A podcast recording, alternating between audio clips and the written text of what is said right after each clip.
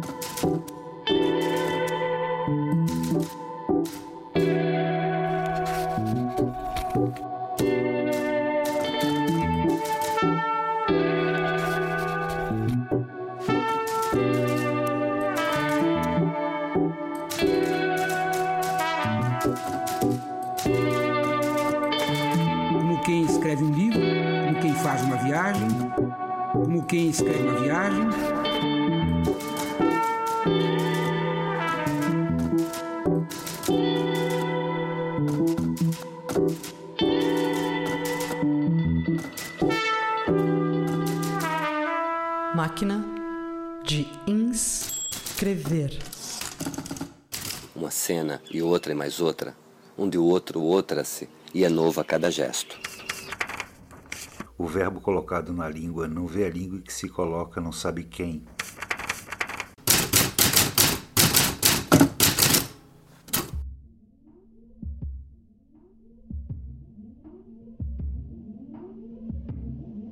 Wall Street. A rua que nos separa da rua. Wall Street.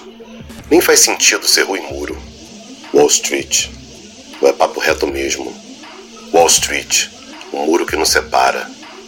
Wall Street, bloqueio a Cuba. Wall Street, efeito estufa. Wall Street, Hollywood, War on Terror. Wall Street e seus Homo homini lupus.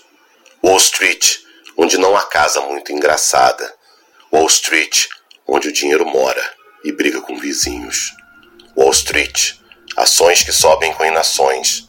Wall Street, guerra no Iêmen, na África, no Oriente. Wall Street, sem fronteiras e nações.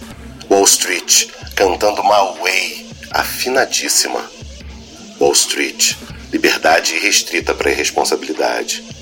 Wall Street, slogans and slogans. Wall Street, for English eyes only.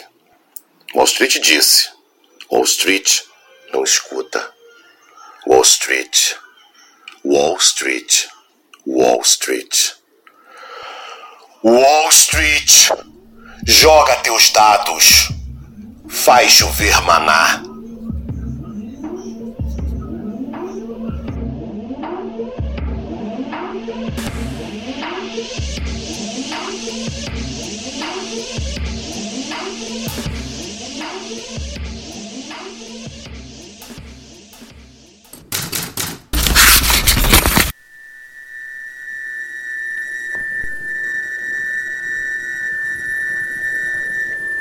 Arrastado pela força que leva as aves a emigrarem, mudo e estático, quedava-se olhando os navios e os aviões que chegavam e partiam, dando-lhes uma procedência ou itinerários coralíneos. De tanto se sonhar passageiro, humus preterido, cicatriz de um desejo remoto, tripulante ou clandestino, cultivava a frustração estrumando-a e regando-a, a segregar repetidamente o nome das cidades longínquas para onde os imaginava. Envelheceu a sombra cauterizada da continuidade obsessiva, com o imponderável ponderável a fustigá-lo, e, opiado, as mãos surdir de gaivotas já não vibravam sibilar sibilino, quando nos falava de Kuala Lumpur, os cornos da lua.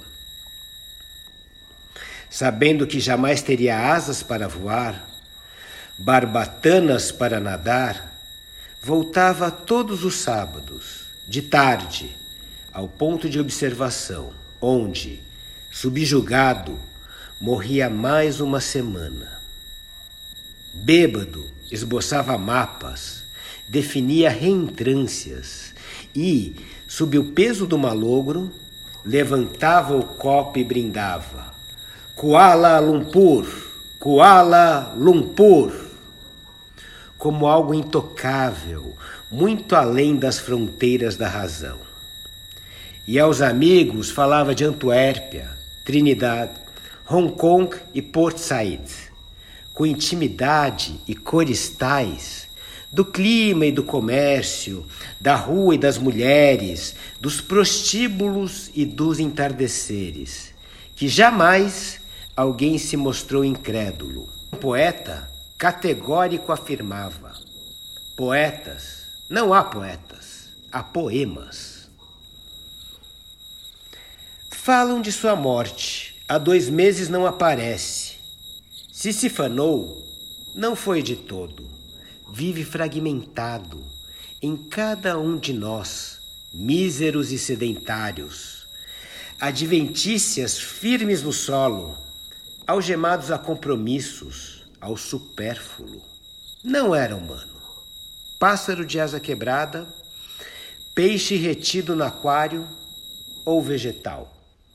Quem sabe?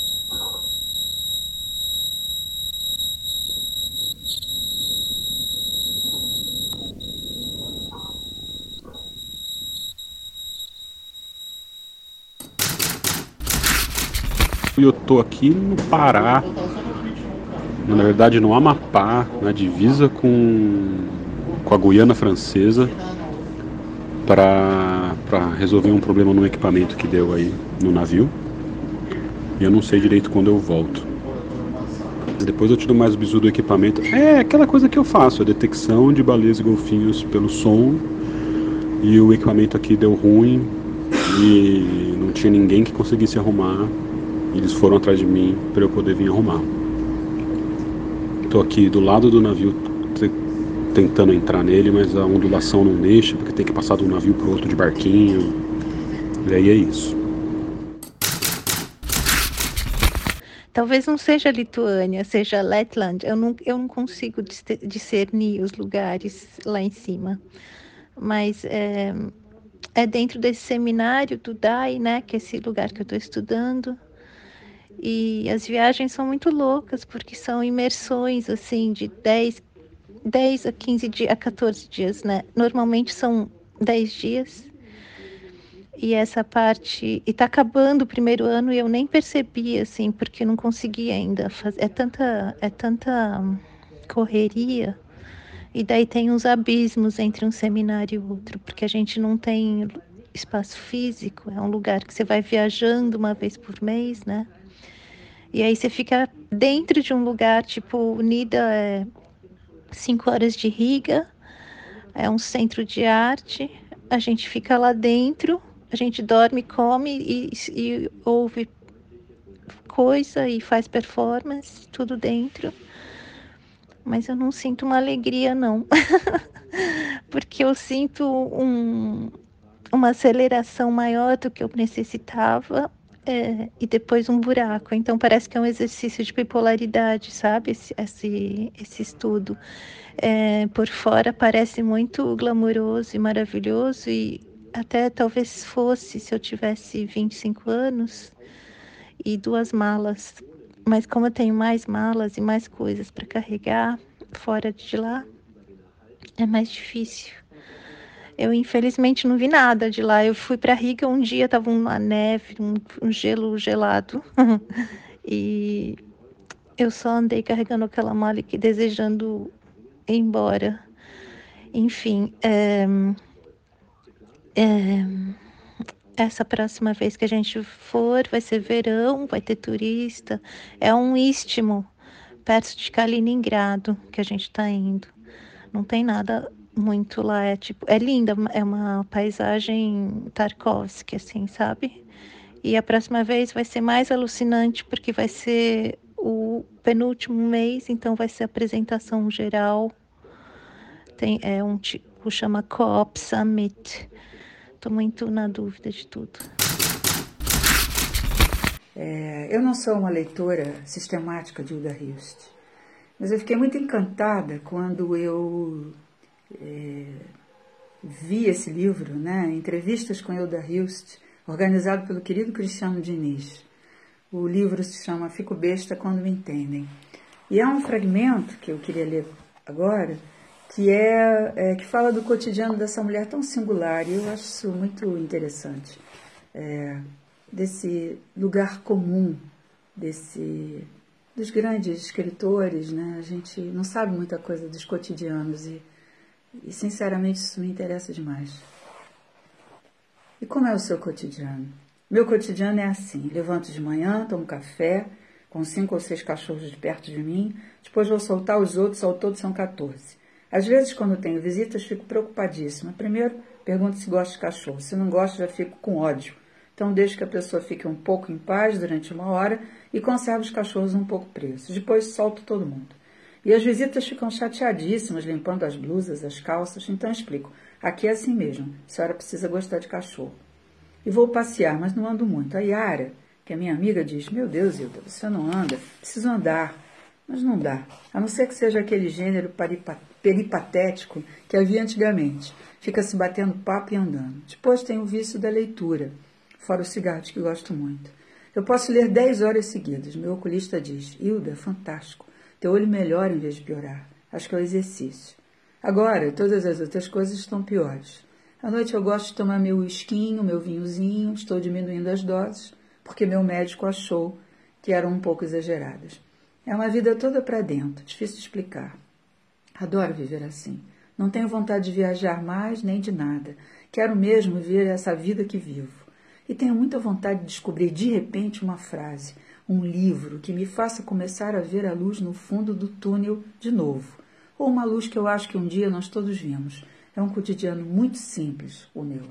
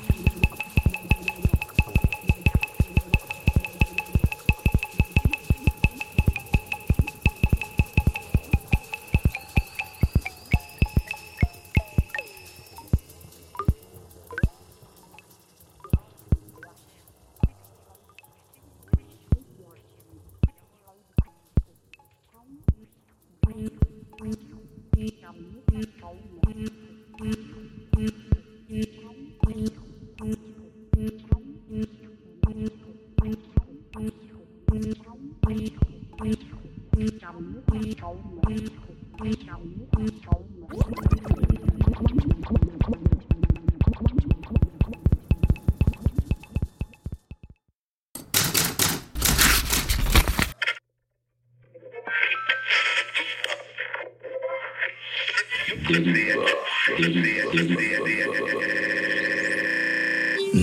Hills. Drift on Instagram Reels. It look like he'd ever intentionally harm anyone's kids, does he? Independent lab tests commissioned by the Environmental Working Group revealed that popular U.S. oats and granola brands, like Quaker and Cheerios, contain dangerous levels of chloramiquat. Chloramiquat has been linked to birth defects. Tá vendo isso aqui? Essa é a certificação Delta, da Universidade de Cambridge. É que eu estava desequilibrada, estava desequilibrada, tomando remédio é, de tarja preta. Não, não tomo remédio de tarja preta e não estou desequilibrada. É que eu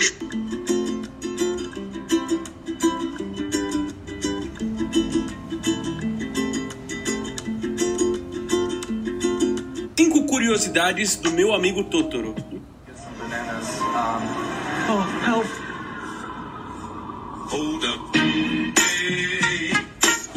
Niggas who be thinking we soft, we don't. Hey, we gon' rock it till the wheels fall off.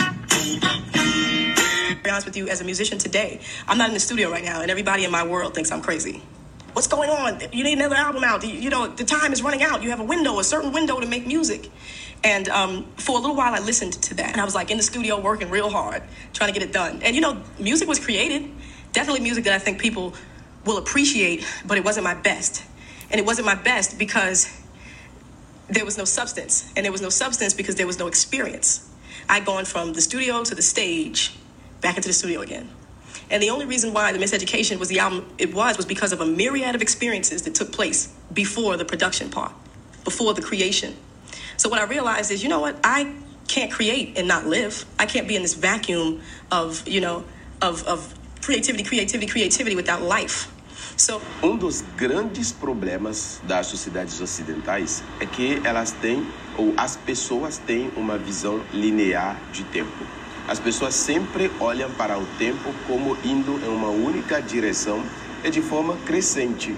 O problema é que a noção de tempo linear ela é reducionista por essência. Ela reduz muita coisa, ela reduz a experiência de vida, ela reduz possibilidades. E além de reduzir possibilidade, além de ser reducionista, ela também cria ilusões.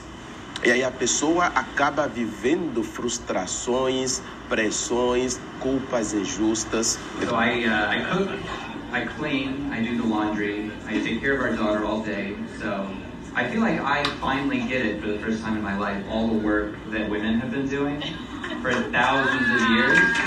Yeah. Mano, onde é que tu tá? Tô em casa, mano.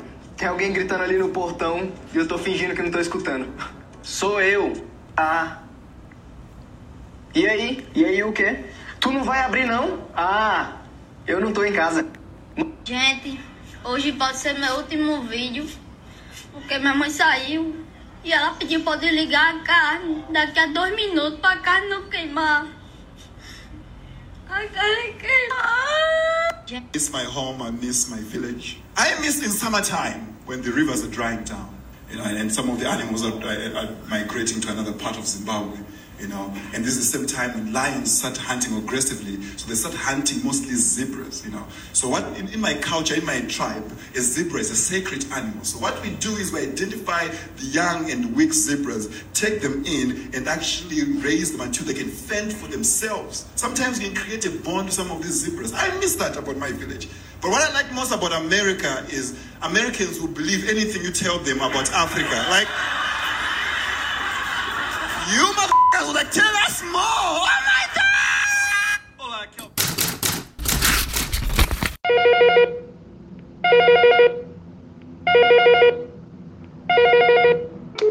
Síndica, síndica, síndica, síndica, síndica, síndica. Ah, isso aí. Ah, isso aí é um problema da síndica, né? Síndica, síndica, síndica. Síndica. A síndica continua. Uma pomba parou na minha janela da cozinha e ela tá me observando. Que cara será que a síndica tem, pomba? A pomba caga na janela da cozinha e ela me observa. Parece que ela quer entrar. Que cara será que a, que a síndica tem, pomba? Eu tô cansada e exaurida. O dia ainda continua. Desde as nove da manhã, interfone, telefone, WhatsApp, interfone, interfone, telefone, WhatsApp, funcionários que querem falar comigo porque não vão vir amanhã. pessoas que querem alugar o apartamento que está para alugar na edícula. Está sendo um terror. Eu sinto que eu vou explodir. Como se não bastasse, o conselheiro, que era conselheiro e que agora parece que é uma outra pessoa, porque parece que ele tem alguma questão, um duplo, um duplo habita ele, acaba de me mandar uma ação, uma notificação extrajudicial, onde ele cita meu nome e o texto de- do meu WhatsApp. O que não me incrimina, porque eu não falo nada demais nesse texto. Mas é desgastante. Eu sinto que eu estou sem energia. Eu sinto que eu estou que nem uma barata tonta. A pomba que não para de me olhar, bate as asas para mim, ela quer entrar. Sei lá, talvez ela queira fazer um carinho em mim, talvez ela queira- só me ajudar. Talvez, sei lá. Mas a pomba é mais um desses bichos con- considerados nojentos, mas considerados ratos nojentos. Ratos que voam. Eu não tenho medo da pomba. Eu acho que sempre quando eu tô numa situação difícil, aparece um pássaro do meu lado. E às vezes o pássaro morre. Síndica, síndica, síndica, síndica, síndica.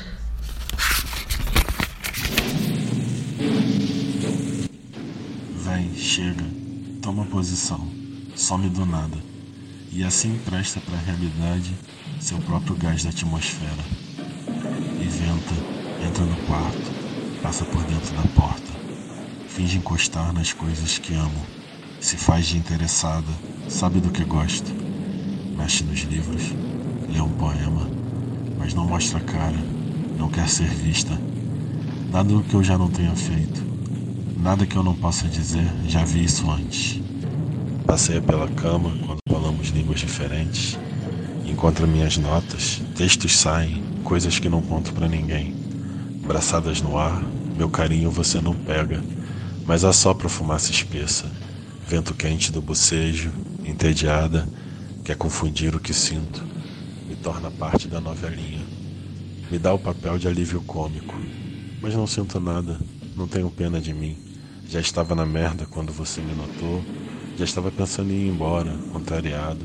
Já não queria saber mais de hora. Nada do que eu já não tenha feito. Nada do que eu não possa dizer. Já vi isso antes. Sei que escrever é, na verdade, um dos jeitos de ficar sozinho. Sei que escrevo. Escrever é o meu trabalho. Enrolo o cabelo nos dedos da trança, redemoinho. Não escuto sua voz. Não consigo ouvir sem ver a boca. Poemas sem vontade nunca me encontram.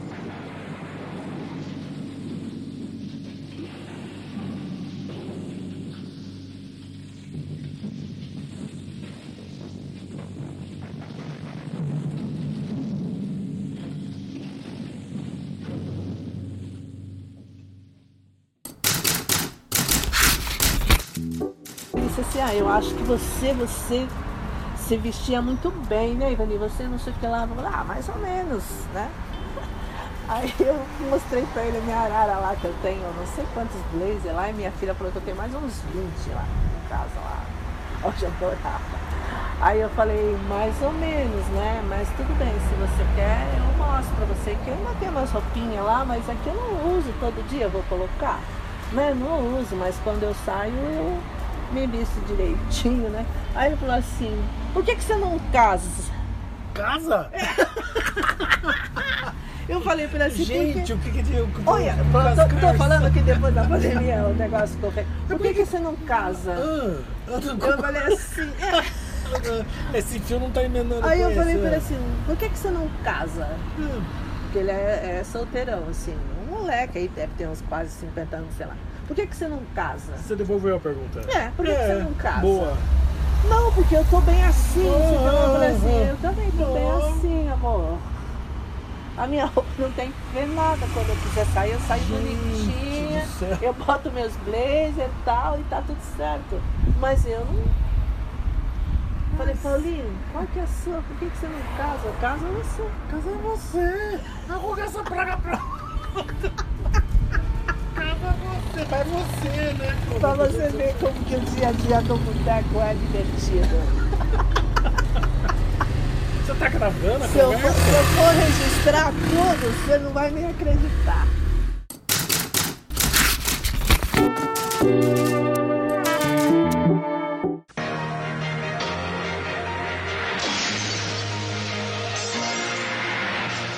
Cadete GS. Esportivo por natureza. Computador de bordo.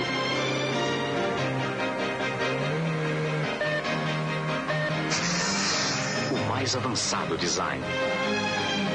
De 0 a 100 em 10.2 segundos.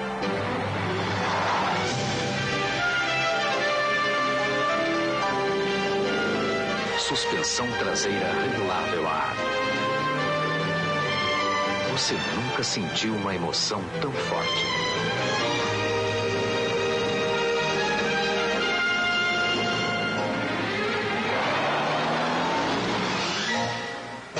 Chevrolet Cadete GS. Cadete, voe mais alto.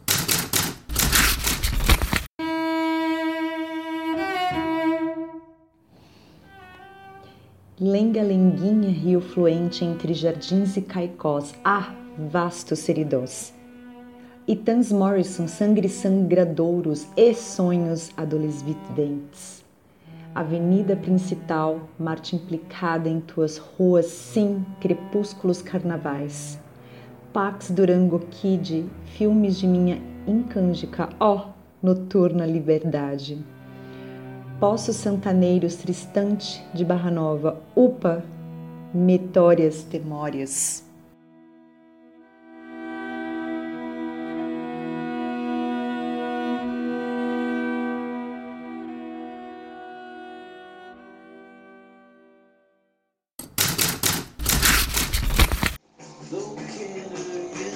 Objeto de admiração em todos os tempos, a constelação de Orionte é, com a Ursa Maior e as Pleiades, das constelações mais antigas. Com exceção do carro da Ursa Maior, o cinturão de Orionte é provavelmente o mais conhecido e o mais popular de todos os grupos estelares. Aqui no Brasil é conhecida como as Três Marias. Hoje são conhecidas como Três Marias, como eu falei, ou os Três Reis Magos. Nos antigos catálogos, Orionte é representado por um caçador brandindo um maço, enfrentando o touro celeste. Tem aos pés a lebre e segue-nos o cão maior e o cão menor. O nome Orion vem do sumério Uru-Ana, a luz do céu, título do herói caldeu Tamuz, o filho do sol, que se terá tornado no Adonis grego dos tempos clássicos. Cerca de 5 mil anos AC. O cinturão de Orionte começava a ser visível de madrugada no mês de Tamuz, junho. Era também neste mês que se celebrava a morte de Adonis. Homero descreve Orionte como o mais alto e belo dos homens. E esta descrição adapta-se também a Adonis. No panteão assírio babilônio, as estrelas principais eram personificações de deuses. A multidão de estrelas não classificadas constituía o rebanho do céu, cujo pastor era a constelação de Orionte. Na mitologia egípcia, as almas de Osíris e de Ísis haviam-se imortalizado em Orion e Sírios, respectivamente. No zodíaco de Denderá, Orionte, Denderá, achei interessante, aqui tem muito dendê, né, os dendezeiros, o azeite de dendê do acarajé e do abará e da moqueca. Símbolo do deus Denderá, Orionte, símbolo do deus Sol Horus, é representado num barco cercado de estrelas, seguido por outro barco conduzindo Sotes, a estrela Sirius. Numa lenda grega, Diana, a deusa lua, apaixonou-se perdidamente pelo belo e hábil caçador, passando muito tempo com ele. Seu irmão Apolo, o deus Sol, furioso ao vê-la negligenciar os seus deveres de caçadora, enviou um escorpião para matar Orion. O escorpião mordeu Orion, que caiu ferido mortalmente. Zeus, para consolar Diana, colocou Orionte entre as estrelas. Assim, a deusa Lua pôde vê-lo quando viaja no seu carro de prata. Ou pode vê-lo quando viaja no seu carro de prata. A base astronômica do mito é o fato de a constelação de Orion ser por exatamente quando a constelação do Escorpião nasce, tal como se este perseguisse o herói.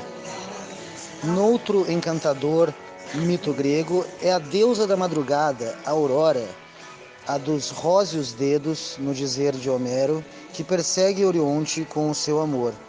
Orionte foge. No céu de inverno, quando Orion se põe no mar a oeste, as suas estrelas desvanecem-se muito lentamente, ou seja, a madrugada tenta retê-lo para poder ficar mais tempo a seu lado. Ao desaparecer Orionte, a aurora derrama lágrimas amargas, que podemos ver nas flores, na relva, nas árvores de manhã, as famosas gotas de orvalho. Como constelação de inverno, Orion estava associado ao mau tempo.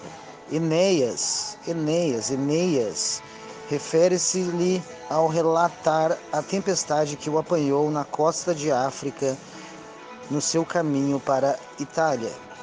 Políbio, o historiador grego, atribui a perda da esquadra romana durante a Primeira Guerra Púnica ao fato de terem navegado já depois do nascimento de Orion. Também Camões a isso se refere nos Lusíadas, canto X 88. Canto 10, X não, desculpa, perdão. Canto 10, 88. E do Orionte, o gesto turbulento. Eu adoro a letra X, by the way.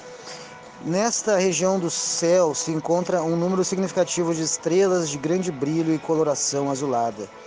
Estamos perante um aglomerado de estrelas das classes mais quentes, como outros que existem no céu e genericamente designados por OB.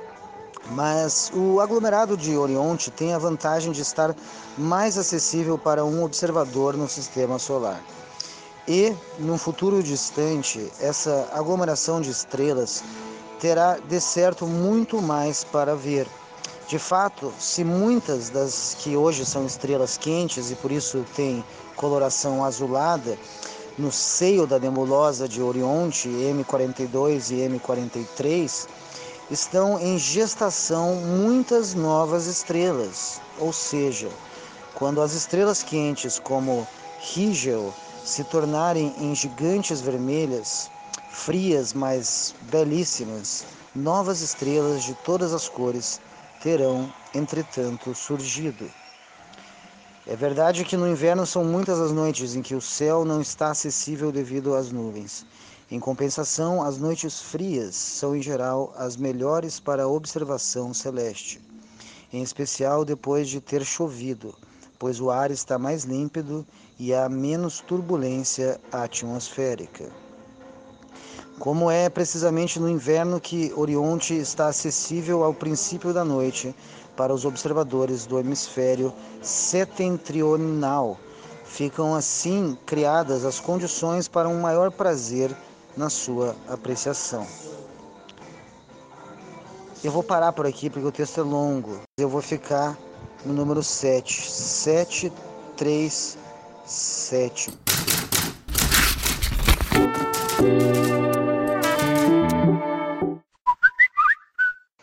O lugar que eu tô é muito ruim de sinal, viu? Vou, vou tentando ver se eu entro em contato com você depois, tá legal? Qualidade para a sua casa. Os nossos peixes não têm espinho. Os nossos peixes são legítimos. Tem filé de sardinha, tem filé de pescada branca, tem filé de porquinho, filé de merluza, tem filé de tucunaré, tem filé de tilápia. Olha, tá numa. Rapaz, eu tô sentada aqui dentro da salinha da Ectesa. Cheguei num guichezinho, pra você saber como é que é. Cheguei num, guiche, num dos guichezinhos da Ectesa, que é onde vende chip. A moça falou que não tinha mais chip. Eu já tinha vindo porque a Maria disse que podia comprar com cartão de crédito. Cheguei no balcão, não podia comprar com cartão de crédito, só com, com peso. Então eu tinha que ir no câmbio para ir na Isabel, achar a Isabel, para comprar com. Ela chamar o menino para trocar por peso. A, Isabel, a, rua da Isabel não está escrito São José, está escrito São Martin, São. Então eu não, não achava a rua. Dei várias voltas, mas tudo bem, tô, tô encarando. Aí, aí disseram, não, é essa mesma. Eu achei a casa passei em frente à casa dela. Achei a casa dela que tem assim uns quatro lances de escada. Porque para aquela mala pesada daquele jeito, a Beatriz ficou bem melhor. Ele, o marido dela, levou para mim um lancezinho só. E assim, cheguei super de madrugada, né? Porque eu achei que era de dia que eu ia chegar. Eu esqueci de ver o PM. Eu tenho déficit de atenção, eu tenho certeza que eu tenho déficit de atenção. Porque eu, estou achando que eu vou chegar às 12h32, eu cheguei do... meia-noite e 32. Até agora eu só fiquei atrás de ranzo. Troca dinheiro, compra chip, porque imagina, se eu for dormir logo, eu cheguei super tarde, mais duas horas da manhã, porque para desembaraçar é um cano, né? Muito, muito diferente tudo, muito diferente tudo. Eu achei, eu achei mais deteriorado tudo, achei mais deteriorado, segundo o que eu sei, as coisas pioraram bem, é, as primeiras impressões. É um povo maravilhoso, assim, até agora, sempre. E, enfim, e muito pragmático em relação às negociações, né? Depois eu te falo melhor. É, é bem, depois dele pegar na bunda dela, ele deu um beijo, assim, ele tá vendendo flores, não sei se você viu. Um beijo daqueles Ele deu um beijo de língua, assim, nela, muito lindo. Off diário, off diário. Bom, esse é off diário é improvisado, intuitivo, realmente selvagem. Eu vou te falar a parada. É, cara, eu tô numa. É um off diário real, assim, porque eu tenho 150 euros na minha conta. Eu não estou conseguindo arrumar trabalho na minha área. Até tem. Mas a galera não pega estrangeiros e ainda mais última entrevista de emprego. Eu falei de Paulo Freire, qual é? falei de Paulo Freire.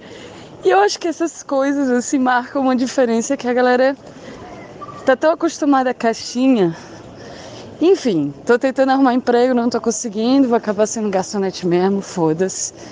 Mas só pra te falar, é, eu fico pensando assim, cara, a gente tem que sobreviver nesse inferno.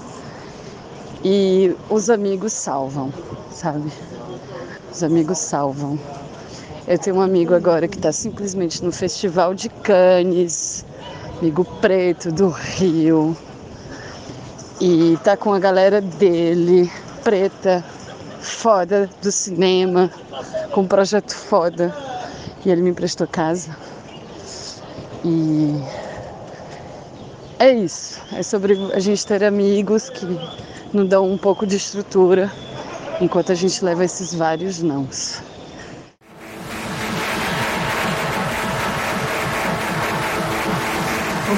Já, já, já, já, já, já, já.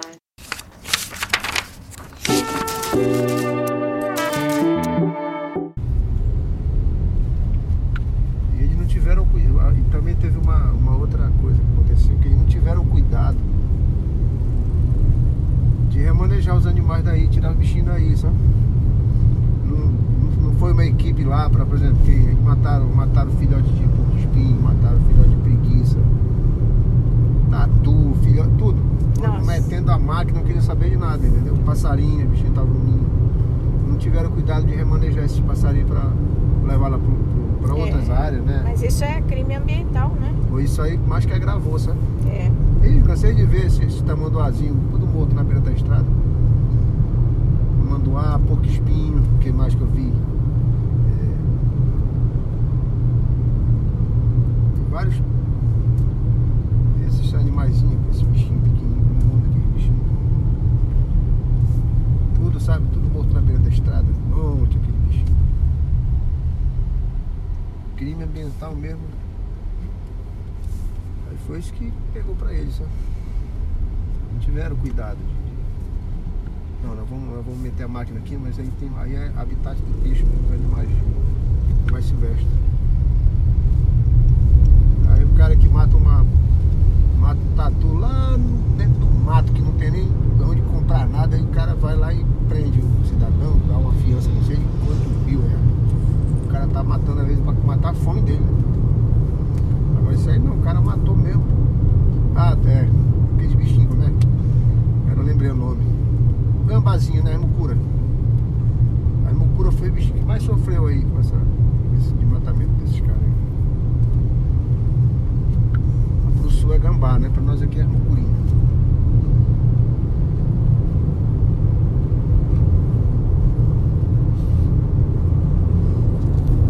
Agora lá na. Aí desmataram aí. Eles desmataram essa área todinha que tem esse, esse, essa invasão aí de. Invasão, eles chamam de ocupação, não é invasão. O que aconteceu? Os animais que moravam aí, que viviam aí, na realidade, que viviam, estão indo lá pra, pra, nossa área, lá pelo aeroporto. Sei. A gente tá vendo passarinho lá que a gente não via, canto do passarinho. Cobra, a incidência de cobra lá tá, aume- aumentou. Mas que é cobra, não é cobra venenosa, essas cobrinhas de, de, comer passarinhos, essas cobrinhas. Tá dando muito lá agora. E, e passarinhos que a gente não via. Tem passarinho lá que, que eu trabalho ali há mais de 30 anos, eu nunca vi aqueles passarinhos por lá. Era passarinho dessa região aí, sabe? Hoje estão se afugentando pra lá, bichinho. Uma, sonho ontem tinha bem uns oito, tinha uma família lá. Sonhozinho, macaquinho. Aí eles estão indo cada vez mais pra lá. Só que aquela região lá não tem água, né? Já vai ter água pra cá. Não tem nenhum fio d'água por lá? Na área, na área do aeroporto não tem não. É. Tem, tem- já tem mais pra cá, sabe? Porque já, Sei. já tem que entrar na área particular, na área do- dos caras que estão desmatando pra fazer lote. É perigoso, porque onde tem o ser humano é perigo. Pior que é isso mesmo. A gente tinha um colega, ele, meu carro é o 5, o carro dele era o 7. Isso aí já faz uns uns 20 anos atrás, mais ou menos, por aí. E ele, ele tinha uma 22, uma, um riflezinho 22. E todo dia ele saía pra matar galega. Todo dia ele saía pra matar galega. Todo dia. Ele trazia de 3, 4. Todo dia. Você já pensou? Todo dia o cara indo caçar pra pegar as galegas e trazia 3, 4. Todo dia. Então em 10 dias são o quê? 40, né? E um mês são 120 passarinhos. Você só acredita que agora, depois de 20 anos que os bichinhos começaram a, a voltar a se reproduzir, É, ainda bem que voltaram, né? e ele tá lá, o problema tá, tá, só tá quase paralítico, coitado, porque não cuidou da coluna, né? Aí, diga, rapaz, não faz isso com o bichinho. Ah, tem que comer, rapaz, se não, você não matar, vem outro e come. Ia pra lá, pra dentro do mato e matava o bichinho pra lá. Cada lindo desse tamanho, aquelas galegas, né? Eu chamo de Santa Cruz, mas pra alguns eles chamam de galega. Agora a bichinha estão lá, a bichinha brinco lá, bem pertinho da gente. Come lá, tem umas frutinhas que elas comem. Já tem bastante já, a população dela já tá bem, já tá quase normal, né? Tinha muita lá, e, o cara foi matando, matando, matando, que praticamente acabou as bichinhas. O que eu gostava de fazer era de pescar. Gostava de pescar.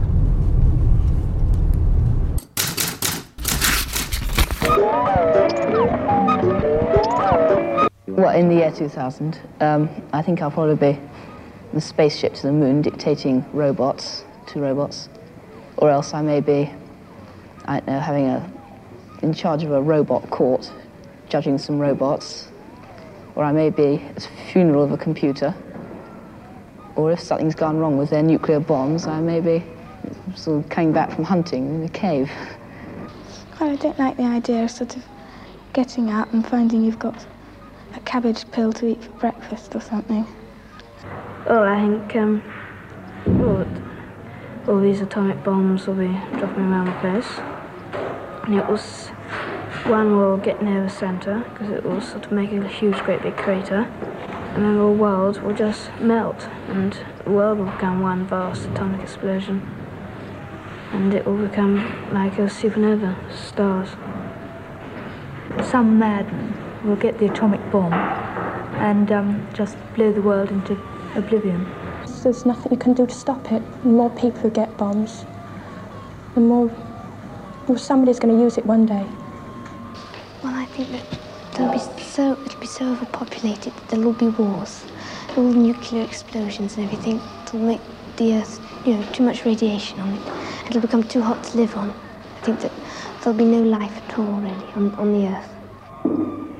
I don't think there is going to be atomic warfare, but I think that there is going to be all this automation. People are going to be out of work and a great population. I think something has to be done about it. I, that's, if I wasn't a biologist, that's what I'd like to do. Um, to do something about the the uh, population problem. Try and try and sort of um, temper it somehow. I don't know how. I think it'll be very dull, and people would all be squashed together so much there won't be any fun or anything.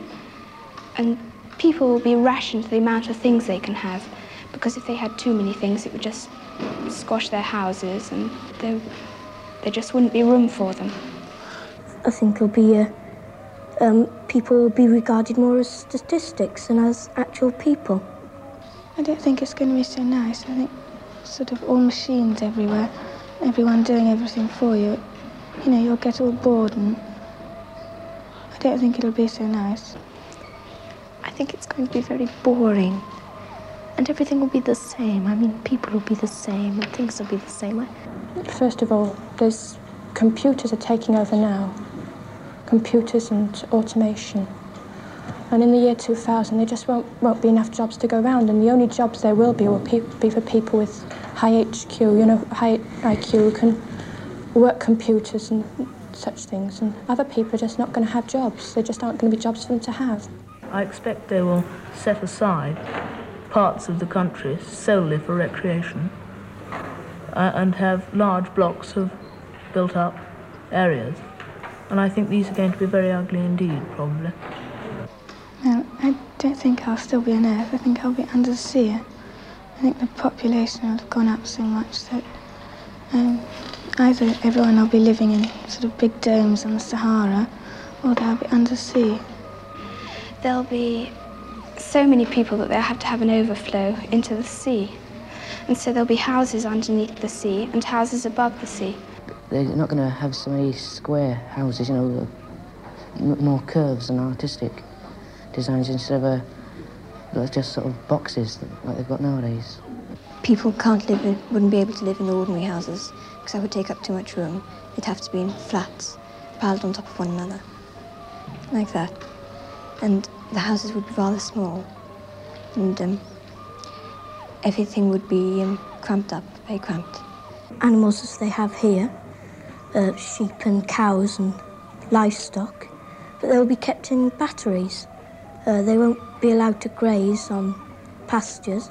They'll be kept in buildings all together, all in one big building and artificially reared so they'll yield a larger, be bigger and give more food. All the Sputniks and everything that are going up uh, is, sort of interferes with the weather. And I think the sea may rise and um, will uh, sort of cover some of England. And there'll be just islands left from like um, only the Highlands in Scotland and some of the big hills in England and Wales. I don't think all England will be wiped out because some of it will be uh, too high. I think the sea will rise to about 300 to 600 feet. might freeze because the sun, I think, will probably burn out. And there's an ice cap coming down from North Pole. I think it'll cover the Earth. We might have another ice age. And I don't think there's anything to be frightened of. And a lot of people think it's going to explode, but I'm certain it won't. Um, I think it'll be much more efficient. Um, because there'll be more cures for the diseases, and not so many people will get sick. And the black people, you know, won't be sort of separate. They'll be all mixed in with the white people. And, um, you know, the poor people and rich people will become the same. Well, they will be poor and richer, but they won't sort of look down on each other. I'm not looking forward to living in that year, about 50 years' time. I mean, the world seems to be in such a terrible state now, let alone in 50 years' time.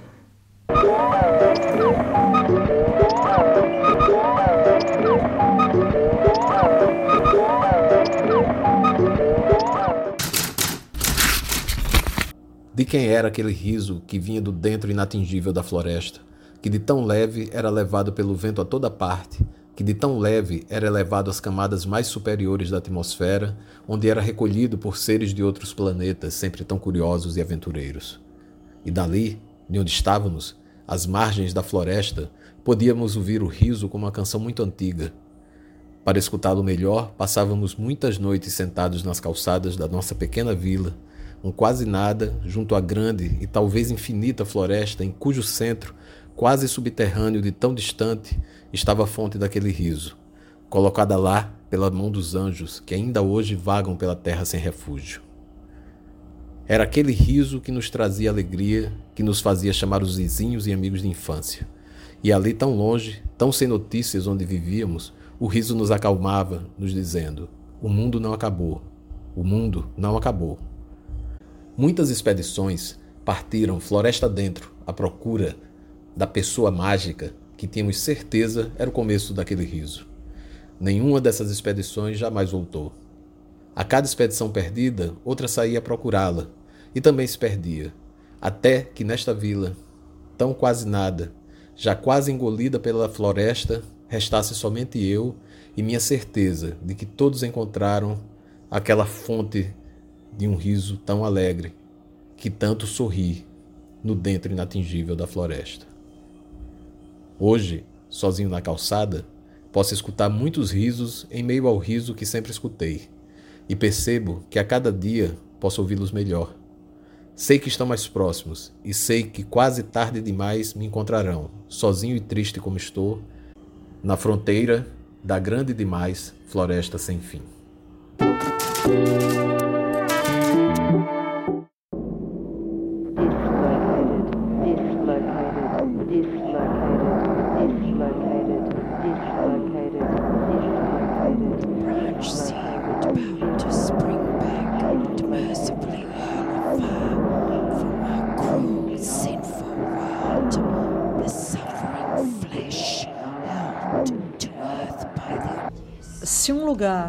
Pode se definir como identitário, relacional e histórico, um espaço que não pode se definir nem como identitário, nem como relacional, nem como histórico, definirá um não lugar.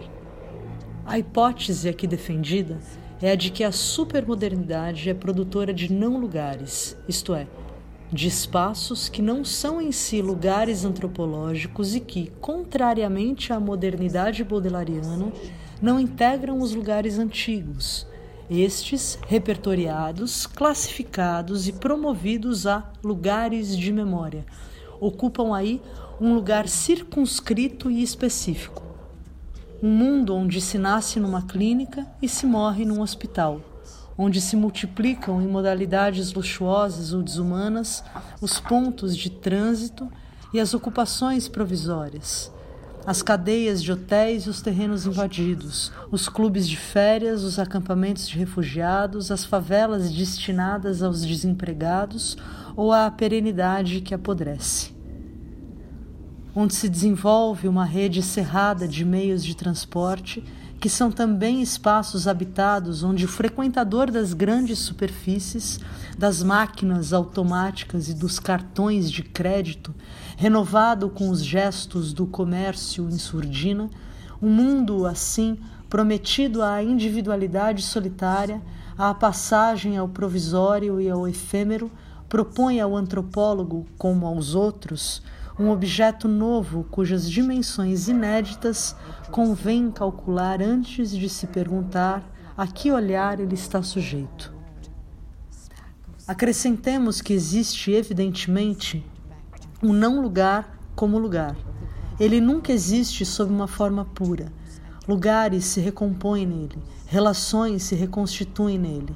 As astúcias milenares da invenção do cotidiano e das artes de fazer das quais Michel dissertou, propôs análises tão sutis, podem abrir nele um caminho para si e aí desenvolver suas estratégias. O lugar e o não lugar são, antes, polaridades fugidias. O primeiro nunca é completamente apagado e o segundo nunca se realiza totalmente. Paralimpsestos, em que se reinscreve sem cessar o jogo embaralhado da identidade e da relação. Os não lugares, contudo, são a medida de época, medida quantificável e que se poderia tomar somando mediante algumas conversões entre superfície, volume e distância, as vias aéreas, ferroviárias, rodoviárias e os domicílios móveis considerados meios de transporte, aviões, trens, ônibus, os aeroportos, as estações e as estações aeroespaciais, as grandes cadeias de hotéis, os parques de lazer e as grandes superfícies da distribuição, a meada complexa, enfim, redes a cabo ou sem fio que mobilizam o espaço extraterrestre para uma comunicação tão estranha que muitas vezes só põe o indivíduo em contato com uma outra imagem de si mesmo.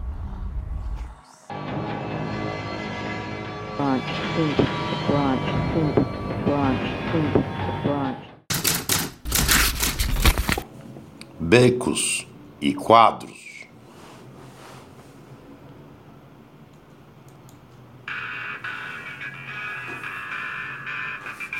O plano de fuga preventiva na Praça Charles Miller de Jágua, desfavorável pela ausência de serviços de escoamentos. Sigamos a pé pela esquerda da avenida principal, porque táxi não tem, parar também não posso. As paulistanas manhãs têm alaridos turbulentos, têm movimentos que se sucedem velozes, porém regulares. Não se move o reator sonoro, ao contrário da sucessão dos quadros que esfriam cores, dos quadros que engrenam cinemas. Na comercializada rua, passamos por um chaveiro, por sapatarias de plantão, por despachantes que não vemos. E então tive que retornar pela calçada protegida por estacionado caminhão que me oferecia alguma sombra. E naquele exato instante, eu voltava sem ser visto. Eu olhava à minha esquerda e via intransponíveis becos. Becos desnivelados e estreitos, com lixo envolvido pelo mato. Becos sufocados por paredes contrapondo exaustos logradouros.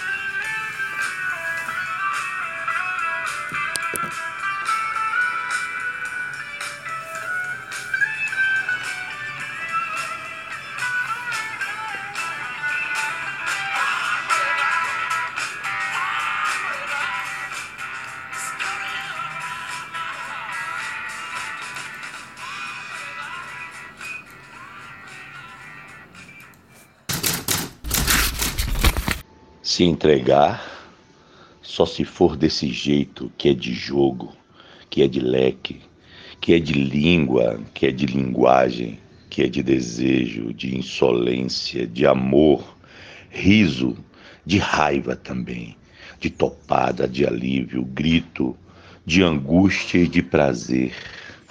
Porque a poesia é assustadoramente necessária e a ela não interessa se estou ou não disponível. Graças.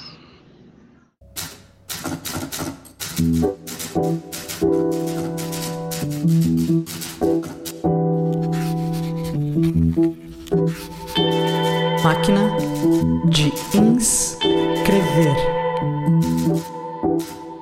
Como quem escreve um livro, como quem faz uma viagem, como quem escreve uma viagem. Você ouviu o 22 segundo episódio da série Mais informações? Acesse as notas de roda orelha. Graças pelos tímpanos.